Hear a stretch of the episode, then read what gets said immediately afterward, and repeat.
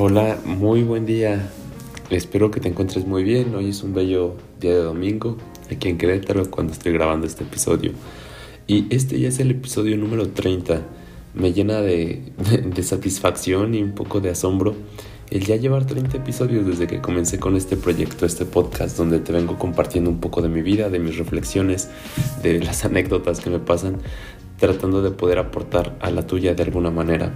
Y hago también reflexión sobre que el primer episodio llamado Protege tu soledad creo que es el que ha tenido más alcance con el público y, pues no sé, tal vez incluso es el que más les ha agradado.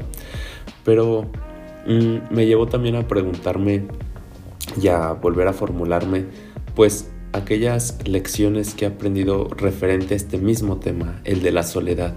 De ese tiempo, de hace pues fácil si han de ser más de 30 semanas porque no he subido uno cada semana. A veces pasé creo que incluso como un mes sin publicar un episodio de podcast. Recientemente es donde he tenido más constancia, pero yo creo que fácil han de haber sido unas, no sé, 45 o 50 semanas desde aquel primer episodio que grabé, que publiqué. Y sobre estas reflexiones acerca de del vivir eh, momentos de soledad. Mm, entonces, una pequeña actualización de cómo vivo estos conceptos en mi día a día o cómo los estoy concibiendo. Mm, he localizado como varios puntos que quisiera compartirte. Mira, ahora sí, hasta los anoté. Déjame ver dónde están. Acá están. Mm, bueno, lo que, lo que he construido a partir de experiencias es que la soledad te puede llevar a una inmersión, a una experiencia presente. Es decir, para bien y para mal, ¿no? Cuando uno está solo, puede experimentar esta parte de, calma, esta parte también de libertad o de energía, pero como hay menos cosas en que pensar, es decir, no son decisiones compartidas, eh, no te distraes en otras cosas, no es que necesariamente eso te lleve al presente, pero creo que sí fomenta que puedas ubicarte y aterrizar más en esa experiencia tan literal que estás viviendo.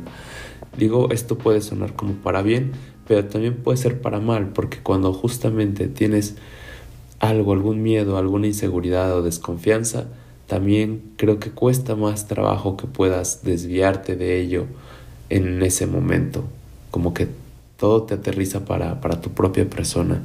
Entonces quiero que esto lo escuches como un proceso, no como con alguna connotación ni positiva ni negativa. Simplemente es un, uno de los procesos que, que asocio con la experiencia de la soledad. También, mm, junto con pegado, eh, diría que otro proceso es la libertad mental. Libertad mental, esto yo lo llamo, no es un término para nada. Todo lo que te voy a decir ahorita no, no tiene que ver con términos ni psicológicos, ni es una definición, ¿no?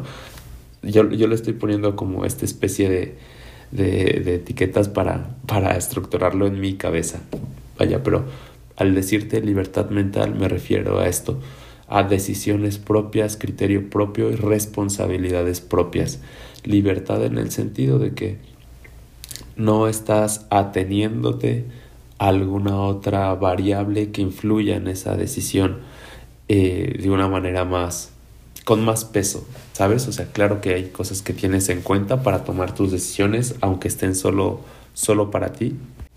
Pero, por ejemplo, es, o yo considero diferente, si, no sé, en lugar de decidir qué voy a comer hoy de acuerdo a lo que se me antoja, de lo que me alcanza o de, no sé, de, de estas cosas que tienen que ver solamente con mi elección, a decir qué voy a hacer de comer hoy para mi familia de cinco personas donde uno es alérgico a esto, al otro no le gusta esto, ¿sabes? Como que no es que lo haga más complicado, pero son más estímulos, más variables que se meten en la ecuación. Entonces es por esto que te hablo como una libertad mental, algo que te da una flexibilidad eh, cognitiva dentro de tus propios términos.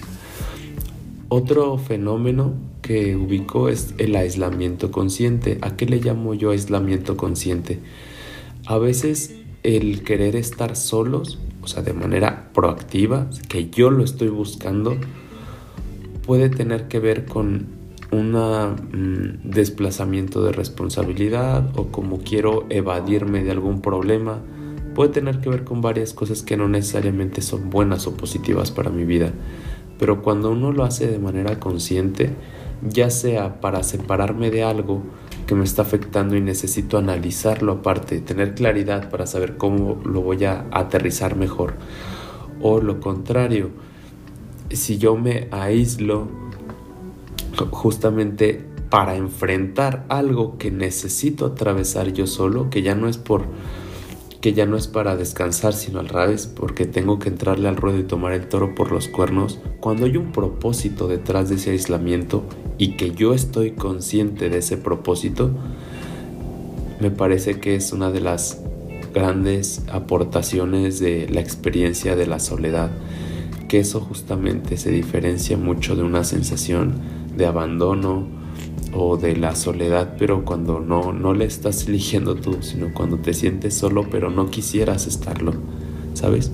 Esta, esto del aislamiento consciente tiene que ver con un crecimiento, tiene que ver con un desarrollo, con esa toma de responsabilidad y con la obtención de la libertad por tu propia mano.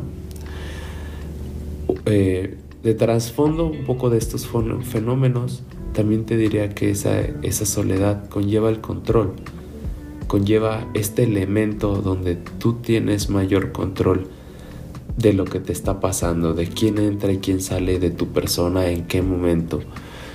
Para esto tienes que tener mucha introspección sobre justamente la responsabilidad que estás agarrando, tanto para ti como para a lo que sea que vaya a influir tus decisiones, aunque las tomes en soledad quiero hacer un poco de énfasis en este punto porque para obtener esa libertad, la responsabilidad tiene que estar muy aterrizada.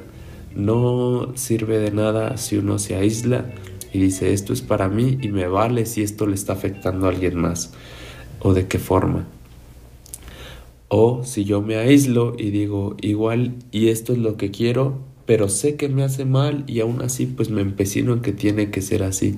No, es puedes tener consideración de cómo esto puede impactar a alguien más, no necesariamente significa que lo debas dejar de hacer, pero sí que tus decisiones también tengan esa variable a, tomar en cuenta. O saber que a veces las cosas que queremos realizar no son tal cual las que necesitamos o las que nos hacen, nos dan un beneficio. Esto también es para aterrizarlo en la realidad.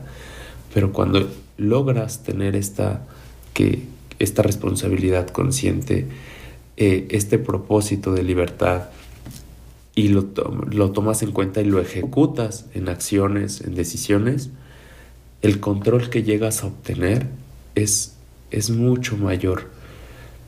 Tienes esa, ese reconocimiento de tus decisiones, de tus emociones detrás de esas decisiones y puedes dirigirlas. Eso últimamente llega a ser ese control del que te hablo.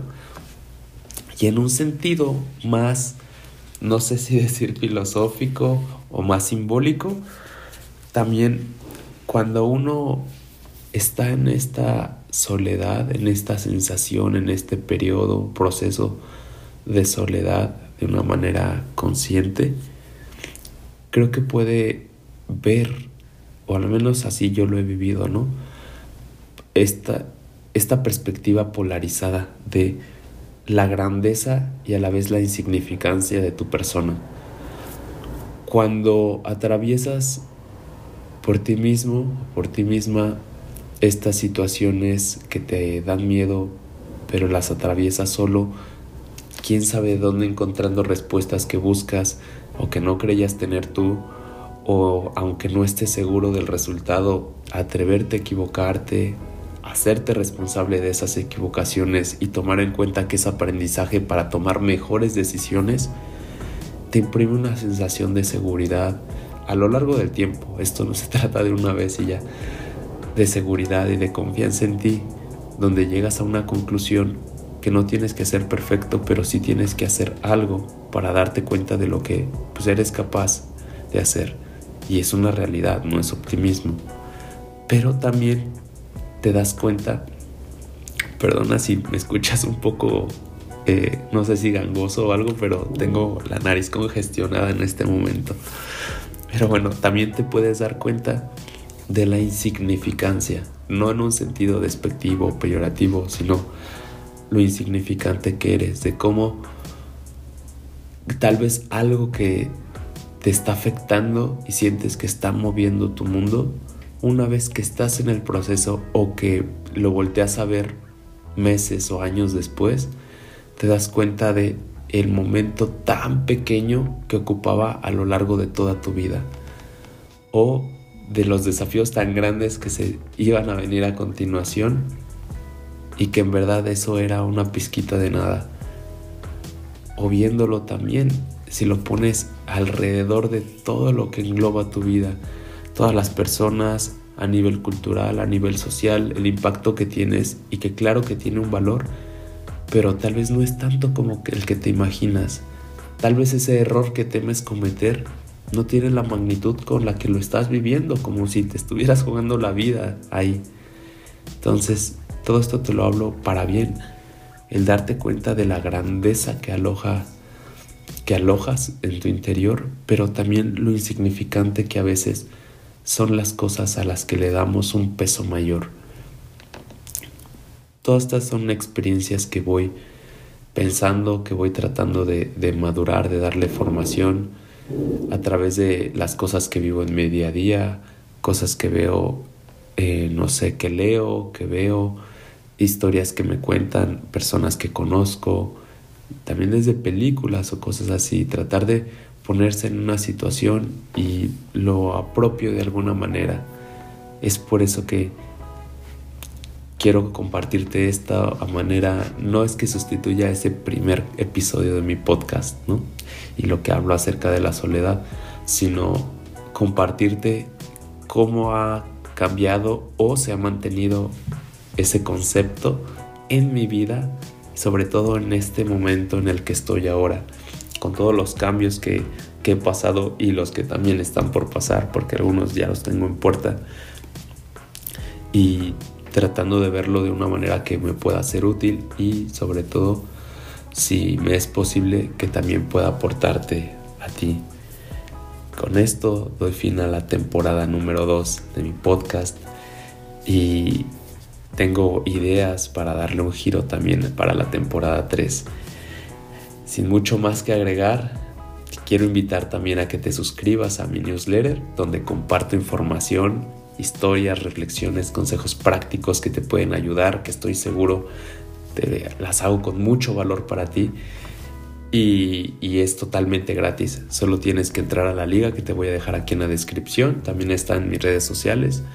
Eh, pones tu correo, le pones suscribirse, el botón suscribirse y ya está, te empezarán a llegar procura ver que no te lleguen a la carpeta de correo no deseado o de spam y ya estás. También ahí podrás encontrar más adelante cuando lance una serie de, servicios o productos que tengo a venta, pues descuentos especiales solamente para ti que estás suscrito. Muchas gracias por estar hasta aquí, por escucharme y sobre todo por seguir formando parte de mi vida como Raúl Omar.